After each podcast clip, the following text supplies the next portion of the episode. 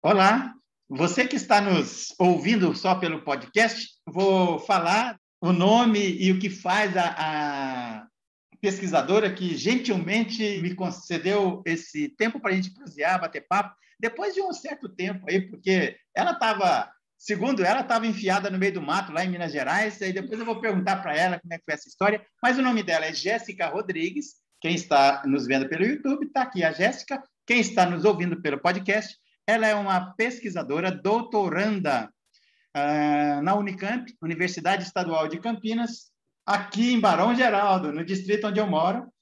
E nós, eu vou conversar com ela, vou prosear. Dois, são dois mineiros, a gente vai prosear, contar umas histórias aí é, sobre o mestrado dela. Vamos falar do Descartes. Essa mineirinha que pesquisa o Descartes.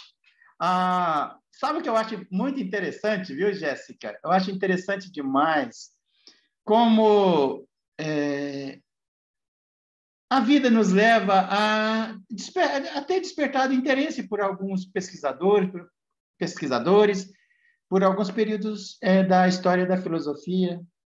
E, mas a primeira parte, até chegar na vinheta. Depois da vinheta, nós vamos falar sobre o Descartes. Ah, mas até chegar na vinheta, eu, sabe como eu chamo, é, Jéssica? Eu chamo de prosa sem rumo, que é bater papo, trocar ideias sobre o lado B da vida de todos nós. Então, eu queria começar te provocando, Jéssica.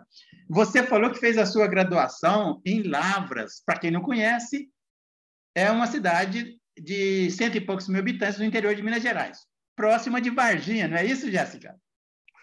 Exatamente. Oi, Deodato, tudo bem? É, é, um prazer muito grande estar aqui falando com você. Agradeço o convite, né, para poder fazer essa prosa. É sempre um prazer muito grande conversar com outro mineiro. A gente se entende e isso é bem legal. É, é um prazer também estar aqui dividindo esse espaço num canal tão potente que é o Linha de Divisa. É um canal que eu tenho me tornado uma fã, porque de fato traz um conteúdo bastante interessante, um conteúdo compromissado, então eu estou muito feliz de poder estar conversando com você hoje. Eu que agradeço é, tamanha gentileza. Deixa eu te perguntar uma coisa. Lavras fica perto de Varginha. Você fez a graduação lá, deve ter ficado uns quatro anos. Foi em filosofia que você fez a graduação? Foi, foi em filosofia. Eu fiz a filosofia em Lavras, na Universidade Federal de Lavras. Ah, então você deve ter namorado um ET lá em, lá, lá em Varginha? Não, de forma alguma eu tenho medo dessas aventuras exóticas assim. Não, não. É brincadeira. Não, não cheguei nem a conhecer e espero não conhecer. ah, deixa eu te falar, é, te perguntar, você estava para onde? Quando você falou para mim que a gente ia ter que esperar um pouco, porque você ia, você ia foi pescar, foi isso? É, eu fui para a roça, para Pedra Negra né? Uma comunidadezinha é, próximo de uma outra cidade bem pequena aqui da região, que é Macaia. Aí você tem uma comunidadezinha ali que chama Pedra Negra. Eu fui para Pedra Negra para poder pescar, assim, tirar uns, uns dias de folga, tomar um ar fresco, assim, beber uma cerveja, essas coisas que mineiro gosta de fazer. Ó, oh, eu não ia te perguntar, mas eu, eu vou perguntar. Você responde se você quiser. Pedra Negra, cidadezinha pequena, pescar, tomar uma cervejinha. Você tomou também uma cachaçinha e contou umas mentiras para os amigos lá? Ah, com certeza, né? Faz parte. Conversa de pescador, né? A gente tem que fazer uma mentirinha para criar um meio de campo, rir um pouco, distrair, matar o tempo. Aqui em Minas, essas são as melhores coisas a se fazer. Eu Tomar acho... cachaça e, e contar mentira.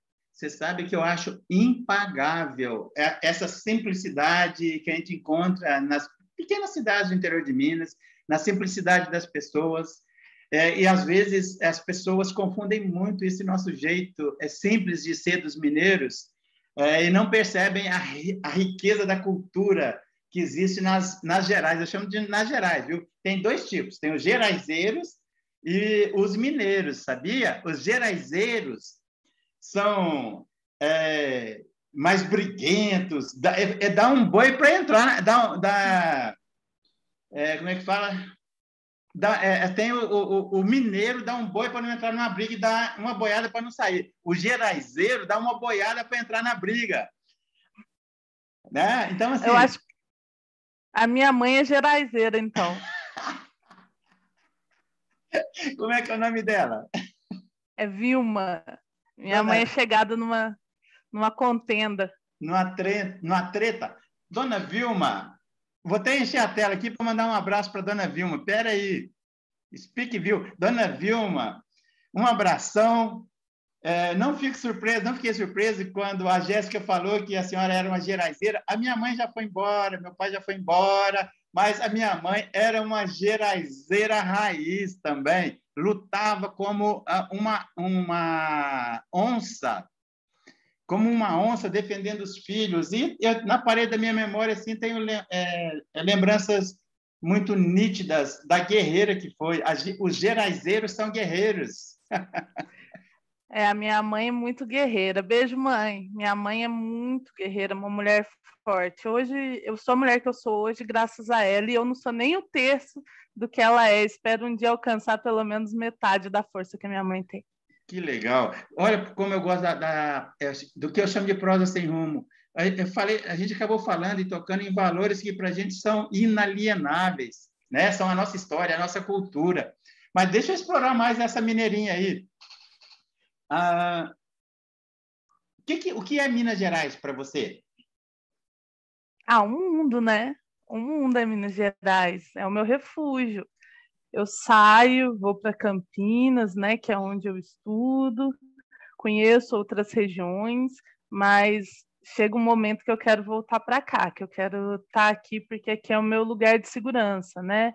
tanto por conta da minha família, da minha mãe, mas porque foi o lugar que eu cresci. Por incrível que pareça, eu sou apaixonada por essa região.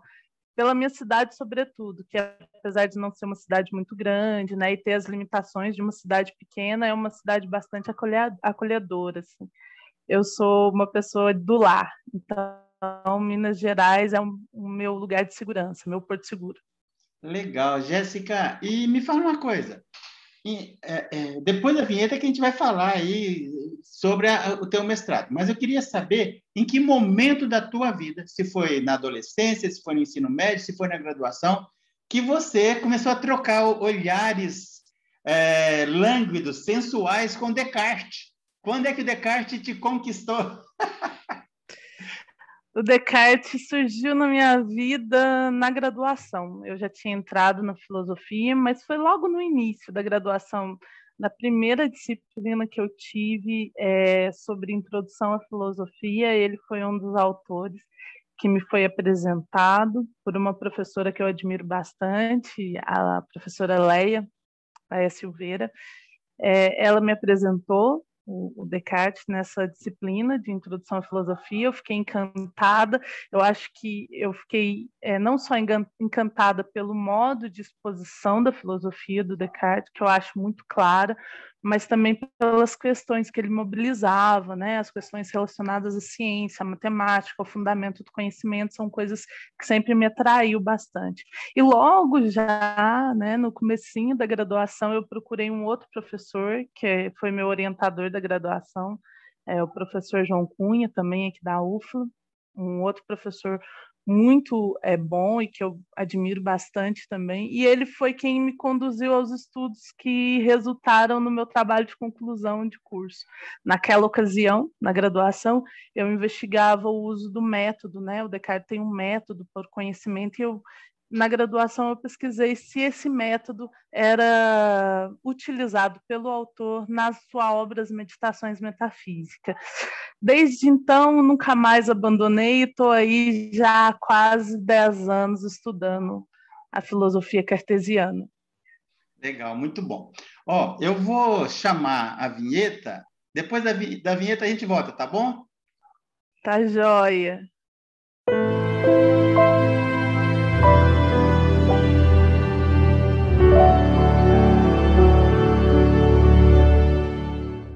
Ok, como eu falei, ah, no primeiro, na primeira parte, na prosa sem rumo, antes da vinheta, eu vou conversar hoje com a Jéssica Rodrigues sobre o mestrado dela. É, Jéssica, fala para mim, qual foi, fala para gente que está, o pessoal que está assistindo aqui e ouvindo pelo podcast, qual foi o objeto da tua pesquisa no mestrado? Então, Deodato, no mestrado, meu objetivo foi analisar é, o código cartesiano, tá? Mas o que no código? Eu, eu analisei o código enquanto fundamento do conhecimento, né? É, minha questão, ela se constrói a partir de uma afirmação bastante pontual do Descartes sobre a necessidade de um fundamento primeiro para o conhecimento. É, isso acontece numa obra do Descartes chamada Meditações Metafísicas. Né? Não só ali, em outras obras ele aponta para a necessidade desse fundamento único do conhecimento, mas é ali que ele alcança esse, esse fundamento, né? o código como, como fundamento desse conhecimento. É, e aí o Descartes atravessa né, toda a primeira meditação, desse conjunto de meditações, na busca desse fundamento primeiro. E a minha questão era entender como se dava esse fundamento primeiro. E por que, que essa era uma questão para mim? Porque o Descartes vai dizer que esse fundamento primeiro do conhecimento, ele é, precisa ser o que ele chama, é, o que ele chama de evidente, né? Então, o princípio do conhecimento é um conhecimento evidente né? É um conhecimento indubitável, né? A gente pode caracterizar um evidente como indubitável, né? No entanto, o código não é o único conhecimento evidente ou o único conhecimento indubitável que aparece para o Descartes nas meditações.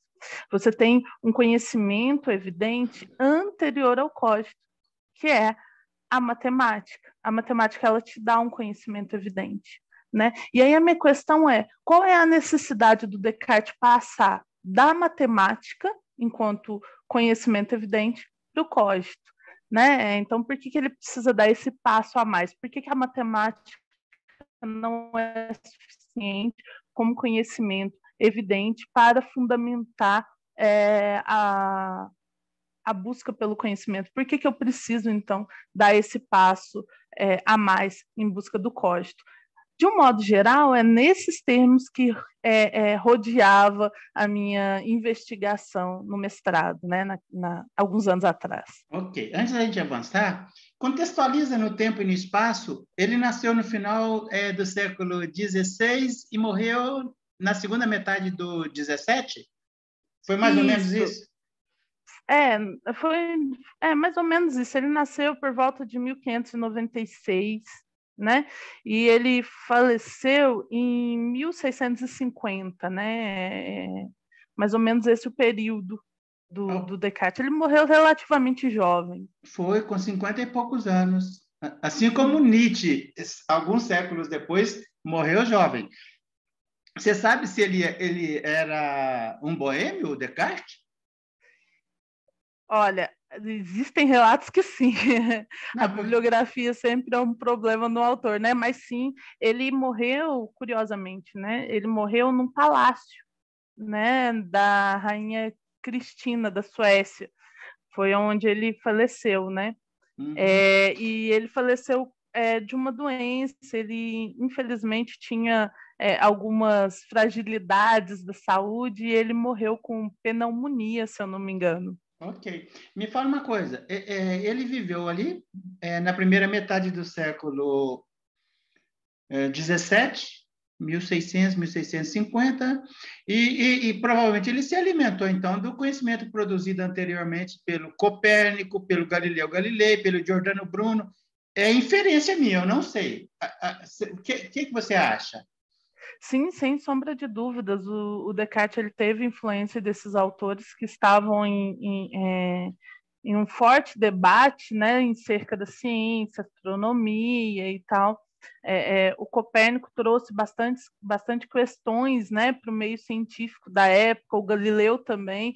Então, o Descartes acabou é, se adentrando nesse meio, né, que, que é o meio científico da época. Inclusive, uma curiosidade é, acerca do meu doutorado. Atualmente eu estudo uma obra que é o Le Monde, e o Le Monde do Descartes foi uma obra que foi escrita mais ou menos no período em que o Galileu foi condenado pela Igreja Católica.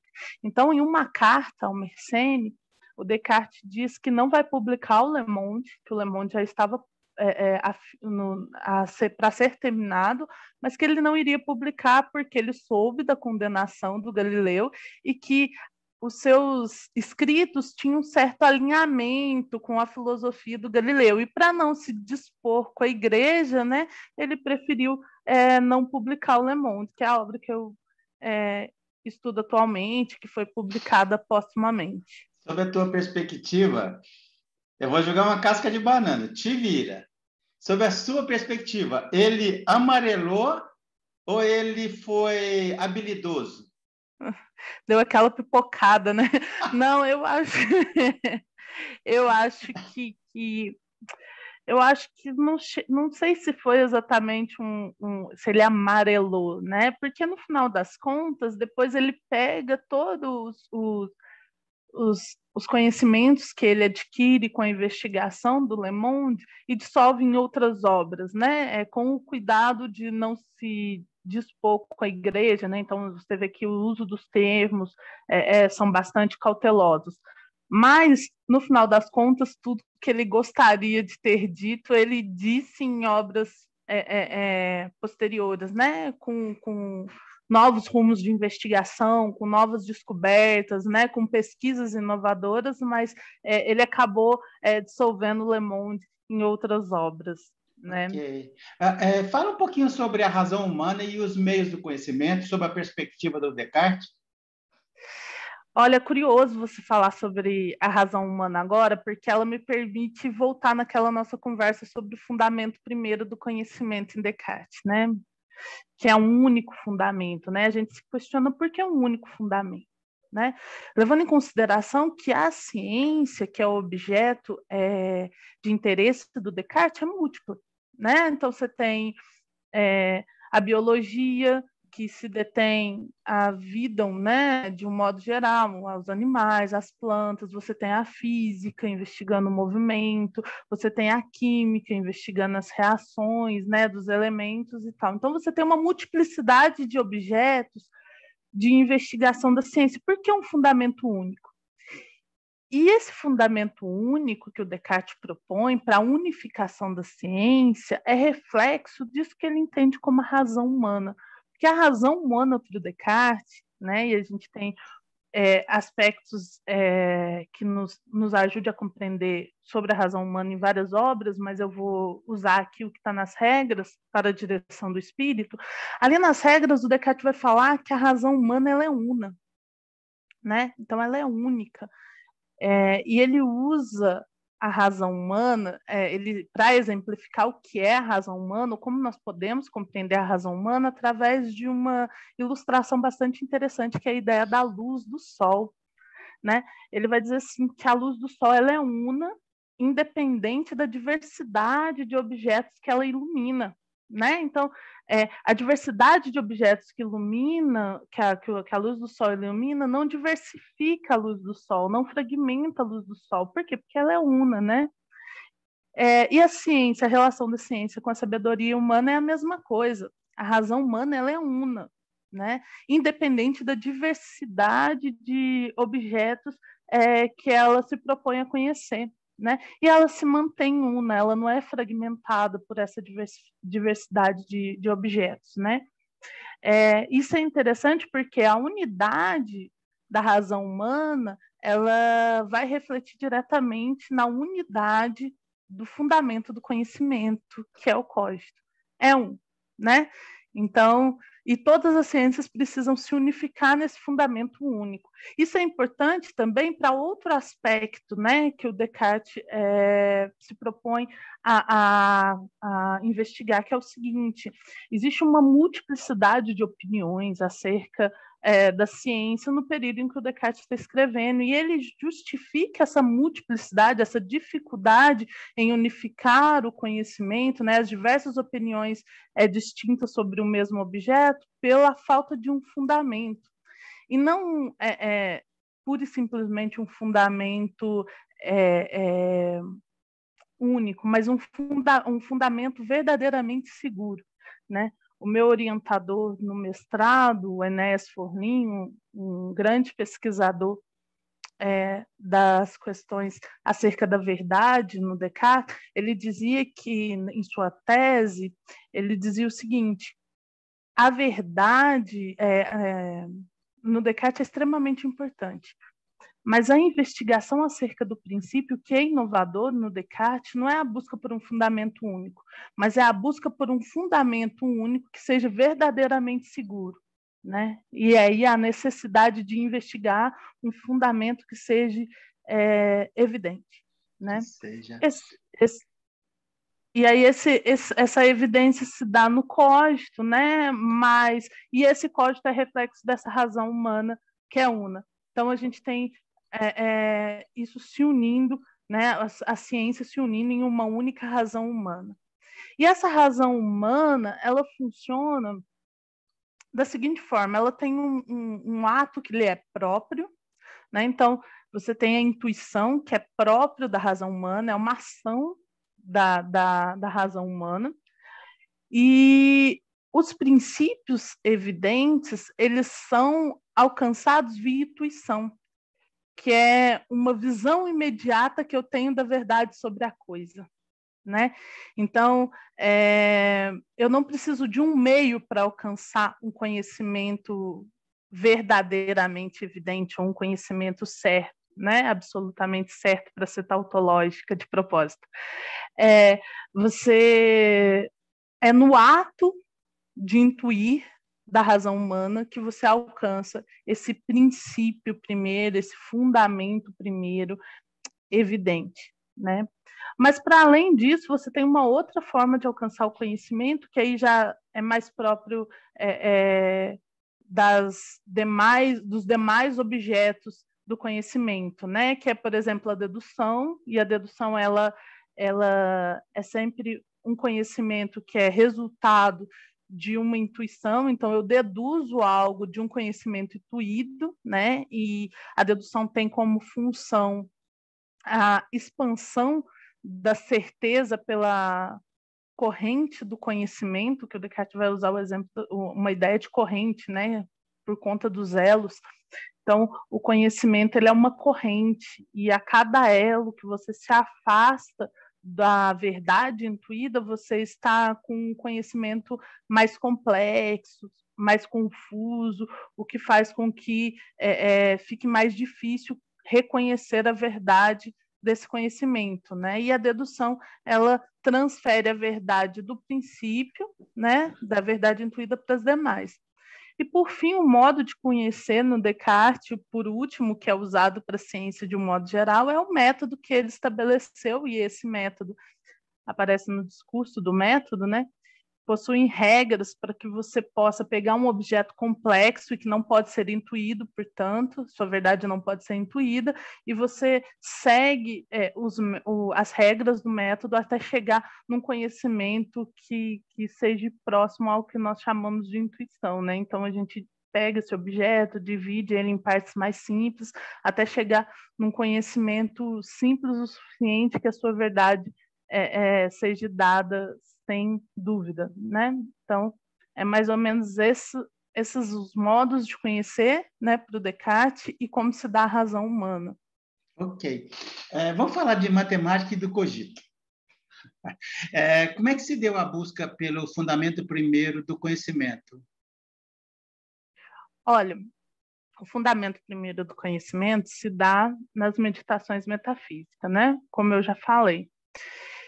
A meditação metafísica, as meditações metafísicas, ela é, é um texto bastante é, é, curioso e, ao mesmo tempo, é um texto é, muito gostoso de se ler, por se tratar de meditações, né? É, é difícil você conseguir encontrar textos tão é, de fácil leitura como é as meditações. É, inclusive, é, eu sugiro quem tiver interesse em ler Descartes, buscar estudar as meditações metafísicas. Bom, como que acontece a busca pelo conhecimento ali nas meditações metafísicas, né? É, o Descartes é, percebe que todo o conhecimento que ele adquiriu ao longo do tempo é, são pouco seguros, né? São conhecimentos que são duvidosos e, portanto, é, ele percebe que é necessário e aí ele diz assim, ó, é necessário pelo menos uma vez na vida colocar em dúvida tudo aquilo que ele adquiriu como sendo um conhecimento certo, né? É, para ver se ele conseguiria alcançar pelo menos um conhecimento que fosse certo é, o suficiente para servir de base para todo o conhecimento, né?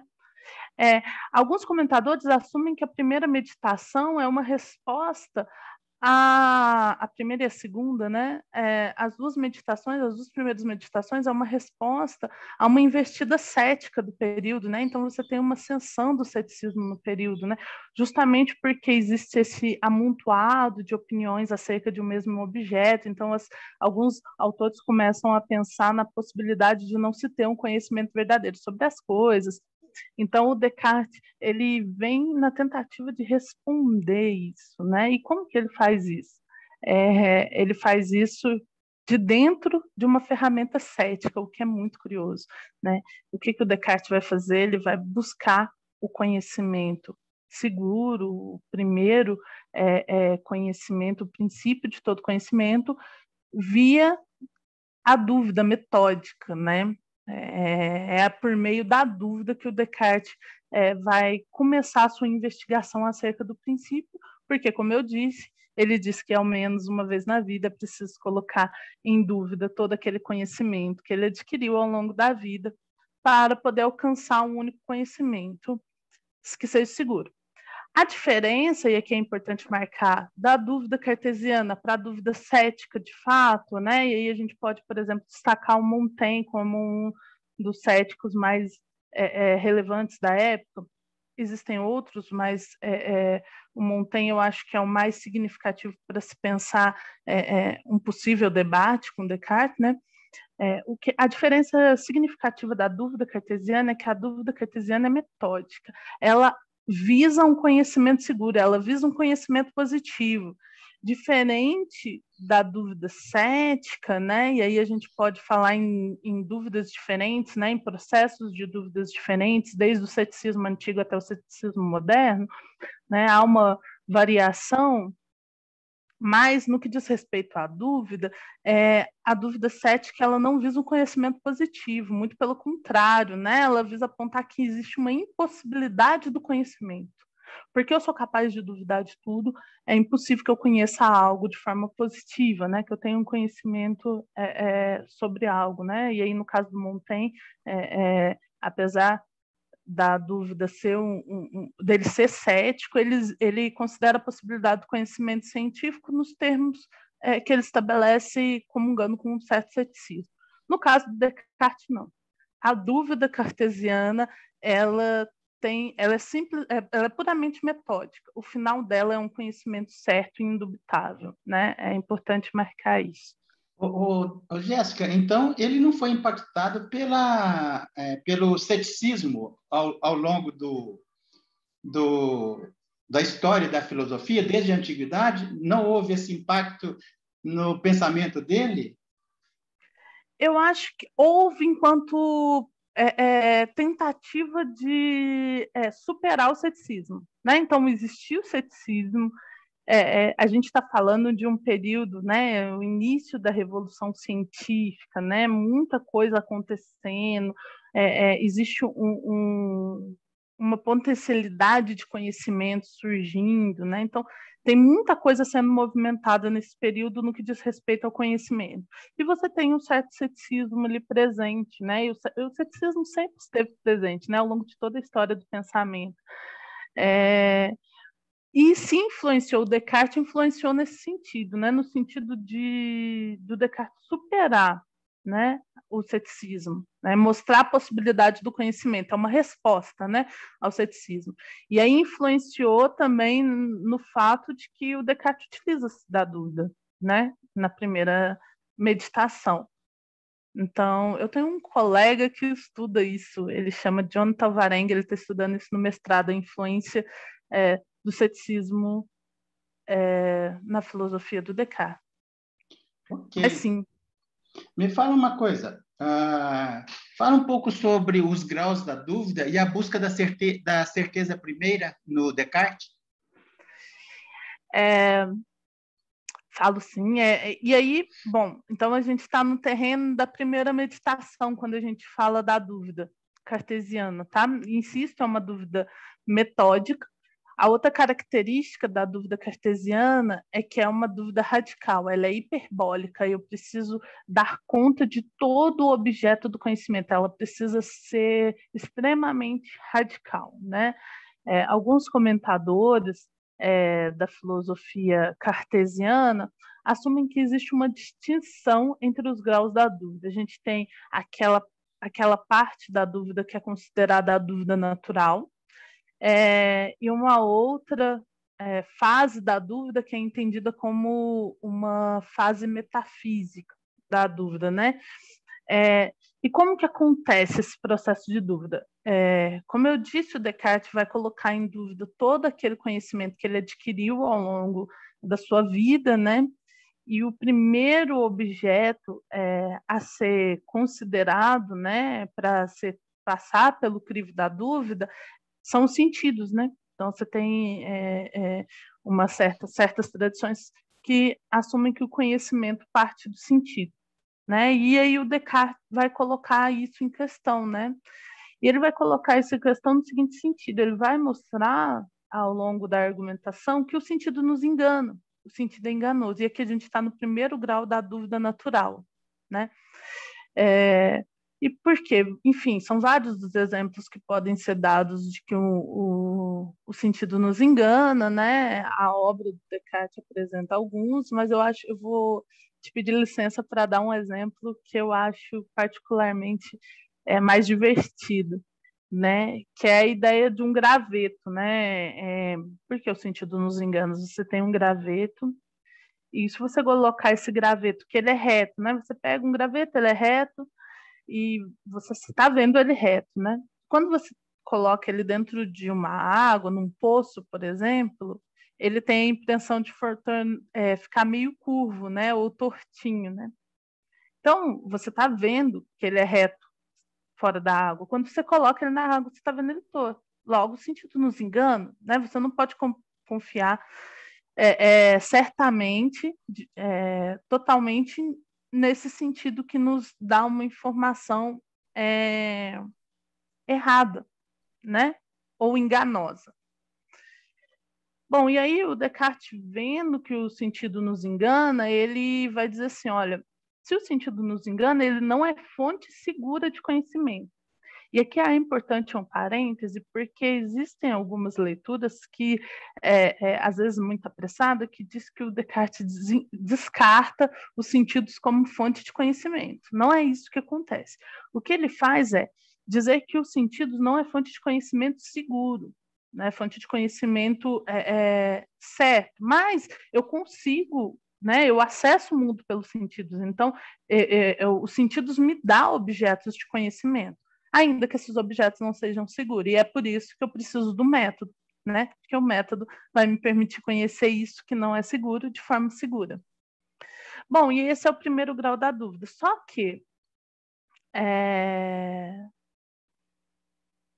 ainda que os sentidos me enganam, que eu percebo, né, e essa é a outra face do argumento, que eu percebo isso, é, eu não posso estar enganado, né? O Descartes se percebe nesse aspecto dos sentidos, que é o fato de que, ainda que a minha visão me engane, fato é que eu estou enxergando algo, né?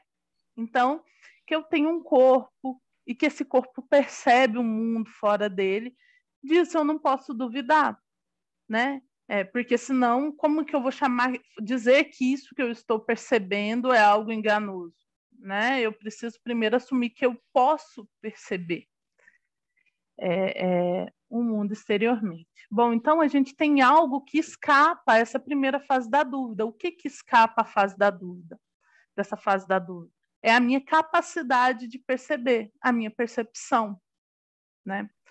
Mas, é, é, lembre-se, lembre a, a, a dúvida ela precisa ser hiperbólica. Então, o Descartes vai questionar também a nossa capacidade de perceber, é, que, que é o corpo né, que é as nossas faculdades de percepção. E como ele vai fazer isso? Olha, ele vai dizer que ele existe um momento em que a gente que é, que é o segundo grau da dúvida natural, né, que é o argumento do sonho, né?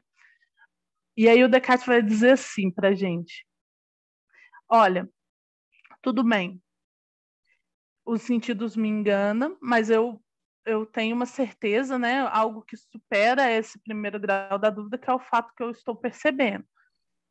No entanto, é, existe a possibilidade de eu estar dormindo, né? Por quê? Porque quando eu estou dormindo, eu não consigo distinguir é, é, o, no, no ato do sonho se eu estou acordado ou não, se eu tenho um corpo ou não, né? Então, é, eu poderia estar muito bem aqui conversando com você, Deodato, é, sonhando que estou conversando com você e na verdade eu estou dormindo, né? E estou sonhando. É, eu só vou perceber que eu não estou no sonho no momento em que eu acordo, né? Então, é, esse seria o segundo grau da dúvida que coloca em questão o fato de eu poder perceber de fato é, é, o mundo, né? Porque se eu estiver dormindo e sonhando, eu não estou de fato percebendo, né? É, é, eu estou sonhando né? e eu não consigo distinguir o sono da vigília, né? É, eu só vou conseguir distinguir o sono da vigília no momento em que eu estou acordado né? Mas no momento em que eu estou sonhando, eu não consigo distinguir se eu de fato estou sonhando, se eu estou acordado ou não. E esse é o segundo grau da dúvida natural, né? Só que aí o Descartes percebe que mesmo nesse segundo grau da dúvida, há uma coisa que, supera, que supera é, essa dúvida, que é a dúvida do sonho. E o que, que supera a dúvida do sonho? É, são as matemáticas. Porque o Descartes vai dizer assim, ó, quer dormindo, quer acordado, dois mais três sempre serão cinco. Sempre. Um triângulo, ele vai ter sempre três ângulos, né? Então, é, é, a matemática, ela supera, inclusive, o, a dúvida do sonho, né? E ela é o, aquilo é o resultado, né, da radicalidade da dúvida natural. Eu não tenho motivos naturais para duvidar da matemática. Veja, nós estamos no estatuto do, do, daquilo que é natural todos os argumentos que eu mobilizei, né, acompanhando Descartes até agora, que o Descartes mobiliza nessa primeira fase da argumentação, são motivos naturais de se duvidar. Eu naturalmente posso duvidar dos meus sentidos, eu naturalmente posso duvidar é, se eu estou acordado, dormindo, né? E, só que da, da matemática eu não sou capaz de duvidar, né? Eu não tenho motivos naturais para duvidar da matemática, porque a matemática ela me dá uma certeza é indubitável, né? Ela me dá uma certeza indubitável. Dois mais três são cinco, né? Quer acordado, quer dormir. É... Mas para o Descartes não é suficiente. Ele precisa colocar a matemática em dúvida para, de fato, ter um, um primeiro princípio extremamente seguro. Só que ele não consegue fazer isso de forma natural ele precisa de um artifício, né? Ele precisa construir um artifício para duvidar da matemática. E aí o que legitima a construção desse artifício, né? O Descartes em um determinado momento vai dizer assim, assim como os geômetras ou os astrônomos constroem linhas imaginárias para poder alcançar determinados conhecimentos, eu vou construir um argumento é, é, aqui que é um artifício, mas que me permite colocar a, a dúvida é, a matemática em questão. né? Ou duvidar da matemática. Como que ele faz isso, né? É o famoso recurso ao gênio maligno, né? É, o que o Descartes vai dizer é, no final do argumento é que o seguinte: é, suponhamos que existe um Deus tão poderoso quanto é, é, se possa imaginar, mas que ele nos engana toda vez que nós achamos que dois mais três são cinco, né? Eu estou sendo enganada por um, por um gênio maligno, né? O argumento final é o gênio maligno. Eu estou sendo enganada por esse gênio maligno. E aí sim, eu coloco em questão a matemática. A matemática não consegue superar o engano do, do, do, do gênio enganador, né? Por quê? Porque se eu fui criada por esse Deus, né? A ideia da criação se mantém nesse aspecto do argumento. Se eu fui criada por um Deus que é todo-poderoso e que ele se empenha em me enganar toda vez que eu acho que eu produzo um tipo de conhecimento, eu não tenho como é, ter um conhecimento seguro. E aí é curioso que a primeira meditação termina nesse, nesse aspecto do argumento com uma conclusão que é bastante cética, que é o seguinte: já que eu não posso ter um conhecimento verdadeiro, uma coisa eu posso fazer, né, que é suspender o meu juízo e, portanto, não produzir o juízo sobre nada. Por quê? Porque se toda vez que eu produzo um juízo eu estou correndo o risco de ser enganada pelo gênio é, é, enganador, eu não vou produzir juízo. Assim, de uma coisa eu me protejo, que é de ser enganada. E é assim que ele termina a primeira meditação. E ele começa a segunda meditação é, retomando toda essa argumentação e se questionando se não teria algo de seguro é, é, nesse jogo todo que ele constrói nas meditações para que ele possa fundamentar o conhecimento. E aí a sacada do Descartes é reconhecer que é, para que o gênio maligno me engane, eu preciso ser alguma coisa, né? Porque senão, se eu não sou nada, como, como que ele, o que ele está enganando? Então eu preciso ser. E aí ele chega na primeira é, no primeiro fundamento do conhecimento, que é o eu sou, eu existo. E olha que curioso, esse eu sou, eu existo, como está é, nas meditações, é diferente daquela famosa frase que a gente encontra do Descartes, que está nos discursos do, do, do método, desculpa, discurso do método, que é o é, eu penso, logo existo, né?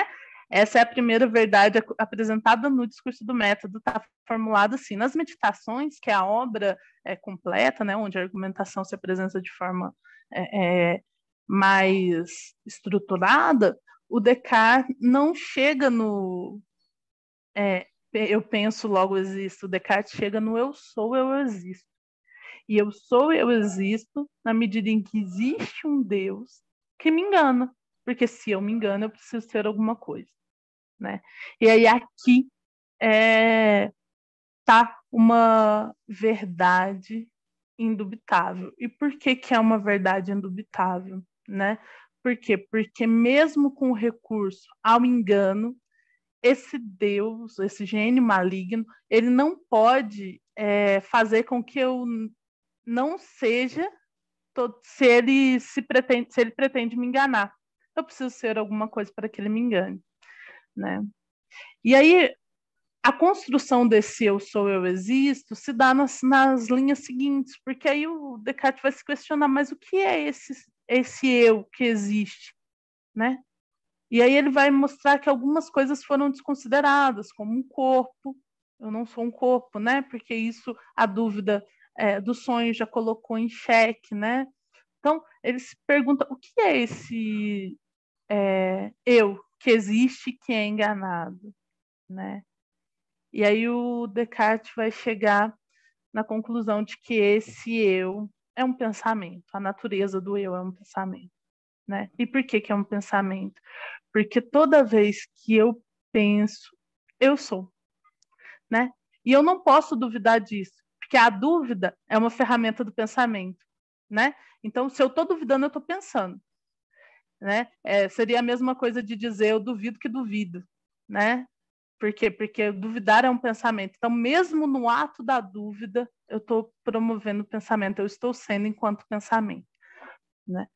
E aí o, o, é esse o alcance do então famigerado fundamento do conhecimento. E por que, que é, eu chego no, no cógito, no pensamento, como fundamento primeiro? Porque ele é evidente nos termos que o Descartes é, exige para a evidência, que é a indubitabilidade, né?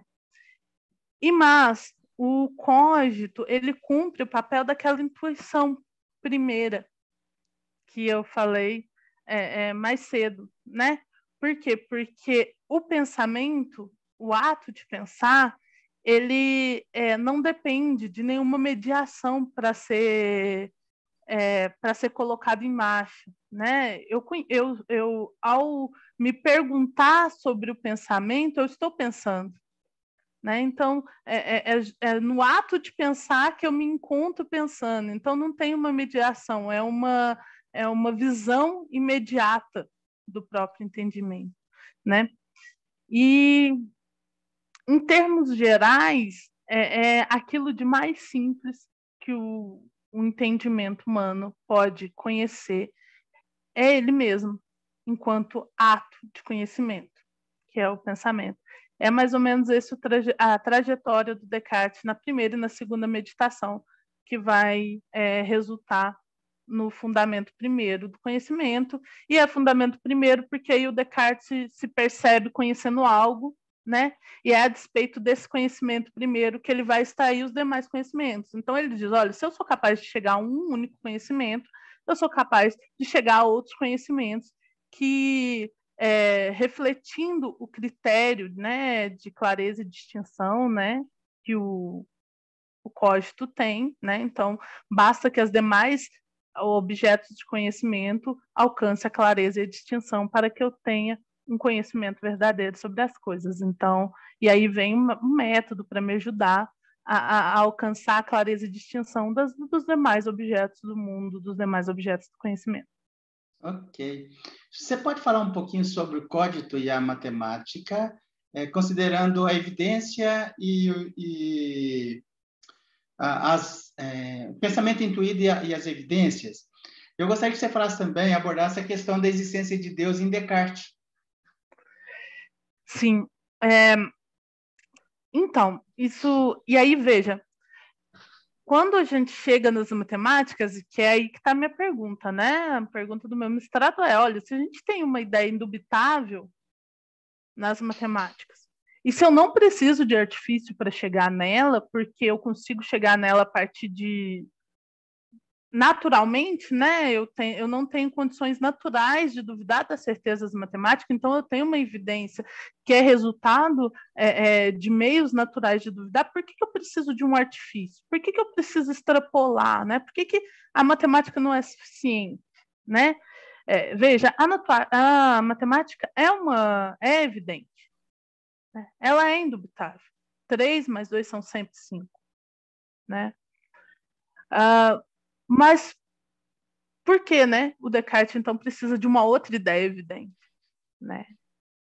E aí o que eu consegui é, é, no meu mestrado, a partir de, da análise de alguns comentadores, né? É, eu, a minha interpretação deve muito a um, a um comentador chamado é, Peter Mark, né? Ernesto Ferlin, Landim, Ethel, são alguns dos comentadores que eu mobilizo, Elton Menezes, são alguns dos comentadores que eu mobilizo é, na minha dissertação. Mas o que, eu, o que eu alcancei, né, então, com isso, é que a ideia da matemática, ela não é suficiente porque ela não é autoevidente, né? Então, ela é evidente, ela é indubitável, mas ela demanda um conhecimento que lhe é anterior, ou ela demanda algo que lhe é anterior que é o conhecimento, que é a razão humana, o entendimento. Então, ela aponta para algo que lhe é interior, né? O que ela aponta que é anterior é que, de fato, fundamenta o conhecimento, que é o cógito. O cógito, ele é auto-evidente, né? Ele se identifica na operação do conhecimento. Quando eu me proponho a me perguntar sobre é, é, o pensamento, eu já estou pensando, né? Então, há uma identificação entre operação e objeto da operação. Né? Então, a gente tem uma autoevidência no código. No que diz respeito ao conhecimento, à epistemologia, o código não pressupõe nada que lhe é anterior. Né? Então, o fundamento só pode ser ele, se não existe nada anterior a ele. Ao contrário da matemática, que pressupõe é, a operação de conhecimento, que é o entendimento, que pressupõe a capacidade de, de, de inteligir, que é o entendimento. Né? A matemática pressupõe, então, ela não é auto-evidente. Né? Ela demanda a reflexão, ela demanda o conhecimento. O código não. O código é algo evidente, é auto-evidente. Né? E, portanto, primeiro, é, é, no que diz respeito a, é, ao processo do conhecimento, tá? Mas aí, bom, esse cógito, ele é criado. Esse pensamento, essa ração humana, ela é criada. Então, no que diz respeito à existência, né, e aí a gente está falando, é, então, de, de ontologia, né, no que diz respeito à ontologia, a existência, existe algo anterior ao cógito. E o que é anterior ao código é Deus. Né? Porque Deus cria. E é Deus que criou o código. Então, e o Descartes se propõe a justificar a existência de Deus. E não só se propõe, como ele precisa fazer isso. Porque o Descartes, ele, ao alcançar o código, ele estabelece uma ideia de gênio maligno, né? Se a gente lembrar da argumentação, tem um gênio maligno ali atormentando as razões do Descartes. Então, ainda que eu utilize o método do, do, conhecimento e chegue a, a, verdades né, que são evidentes, como 2 mais 3 são 5, da matemática, pode ainda existir um Deus enganador que me engane com relação a isso. Eu preciso superar o Deus enganador, senão eu não consigo é, é, alcançar conhecimentos seguros para além do costo eu vou estabelecer né, o meu processo de conhecimento seguro só no código. Eu preciso garan garantir que Deus não é um Deus enganador, que é um Deus bom, portanto, e que, por, e que toda vez que eu é, alcançar uma clareza e distinção no conhecimento, uma evidência, portanto, é, eu, eu não vou estar sendo enganada por um gênio maligno. Então, toda vez que eu alcançar o conhecimento, 2 mais 3 são 5, não, não pode existir um, um Deus, um gênio maligno me enganando, né? Então, o Descartes, para sair do, do, do engano do, do, do, gênio maligno, ele começa a investigar em, as ideias, né? Outras ideias que sejam, que sejam tão claras é, é, e evidentes quanto a ideia do código, né? E aí o Descartes vai chegar na ideia de perfeição, né? E ele vai dizer assim: olha, é, tem todo um debate com relação a causa e efeito, né? É, é, que uma ideia, é, eu, eu sendo um ser imperfeito, não poderia criar em mim uma ideia de perfeição, então precisa existir uma causa exterior a mim que crie em mim a ideia de perfeição, né? É, Ó, para, é no... pera, pera, um pouquinho, dá uma olhada nesse livro aqui, ó, do Giordano Bruno, a causa, o princípio uno. Vai me, vai, vão me falar que ele não leu o Jordano? Não tem como, né? Eu preciso ler o Jordano Bruno, não conheço. Olha, assim, ele, a, a, a, obra dele é muito maior é, do que se pensa. Eu entrevistei o Luiz Carlos Bombassaro, que é o maior é, tradutor do Jordano Bruno no Brasil. Ele é do Rio Grande do Sul. E ele mandou para mim quatro ou cinco dos livros que ele já traduziu e tem mais uma quantidade enorme. Ah, mas legal. Ai, que legal. Olha, mas que interessante as tuas pesquisas. Ok, você quer falar mais alguma coisa? Porque eu já vou caminhar assim. Vou só perguntar, porque você está começando o doutorado, né? O que, que você vai investigar no doutorado? Você quer falar mais alguma coisa sobre as tuas conclusões? Sim, é só concluir a argumentação acerca do Deus, porque aí o que, que o Descartes percebe? Olha, existe algo exterior a mim que causou a ideia de perfeição em mim. Esse essa coisa externa a mim é Deus, né? E aí Deus tem todas aquelas características que, que compõem a sua definição, né? É o supremo bom, é onisciente, onipresente, onipotente, né? E aí o engano não é, não pode ser uma característica de Deus, porque o engano é uma falta e não comporta na definição de Deus a falta. Então, é aí que o Descartes fecha o argumento. Toda vez que eu tiver é, uma ideia clara e distinta, Deus garante que ela é verdadeira. Né? É, é, é, é assim que a gente. É, ele passou pano, claramente, porque ao longo do desenvolvimento é, do pensamento dele, ele foi buscar num gênio maligno. E ele fecha falando que, não, que, é, que a, a solução final seria a partir de um, de, de, um Deus que não fosse maligno. É interessante, dá a impressão que ele deu uma passada de pano aí. É, na verdade, é o uso do, do, do, recurso, né, do artifício, ele precisa ser superado também, né? É, é, é questionável o uso do artifício, mas é, é, na lógica argumentativa é, das meditações, ele se encaixa perfeitamente na resolução. Mas, de fato, é possível visualizar essa, essa escapadinha, vamos dizer assim. Ô, Jéssica, e... e... Desculpe. Pode falar. Não, desculpe, pode Não, continuar. É...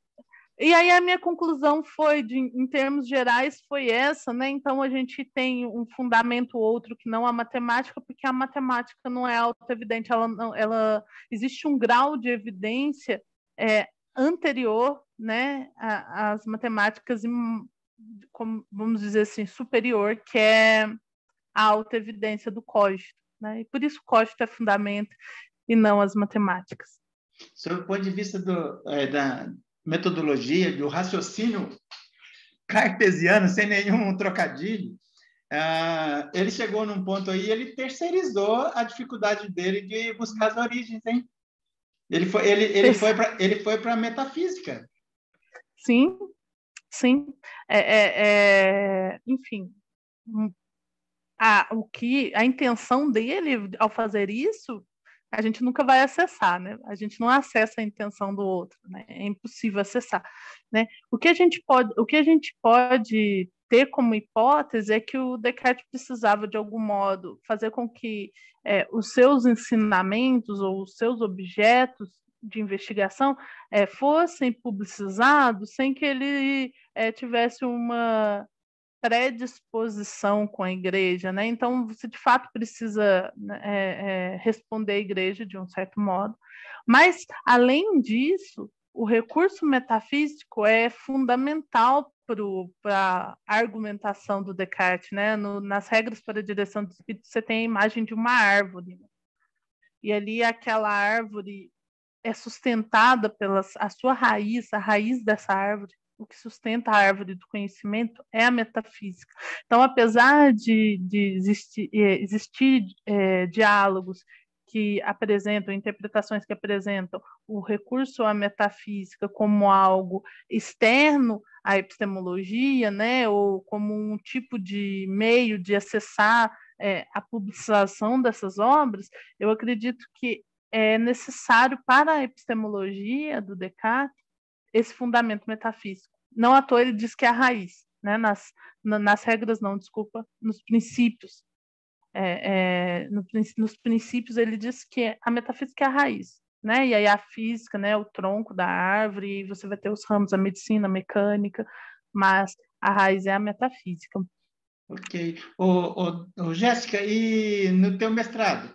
É, não vamos entrar no mestrado. Quem sabe a gente vai voltar a conversar mais para frente aí sobre as tuas pesquisas, é, desculpe, no doutorado. É, mas qual é o objeto da tua é, pesquisa no doutorado? Só o objeto, não vamos entrar no mérito, não, senão a gente não, senão a gente não, não sai termina, daqui hoje. A gente não sai daqui hoje. Está muito agradável, mas a gente precisa fechar. Qual é? Ah, não vamos fechar, não. Eu vou esperar o segundo convite. Tá bom. É... Ele, ele já está feito, tá bom? Tá joia. A gente tem muito o que conversar.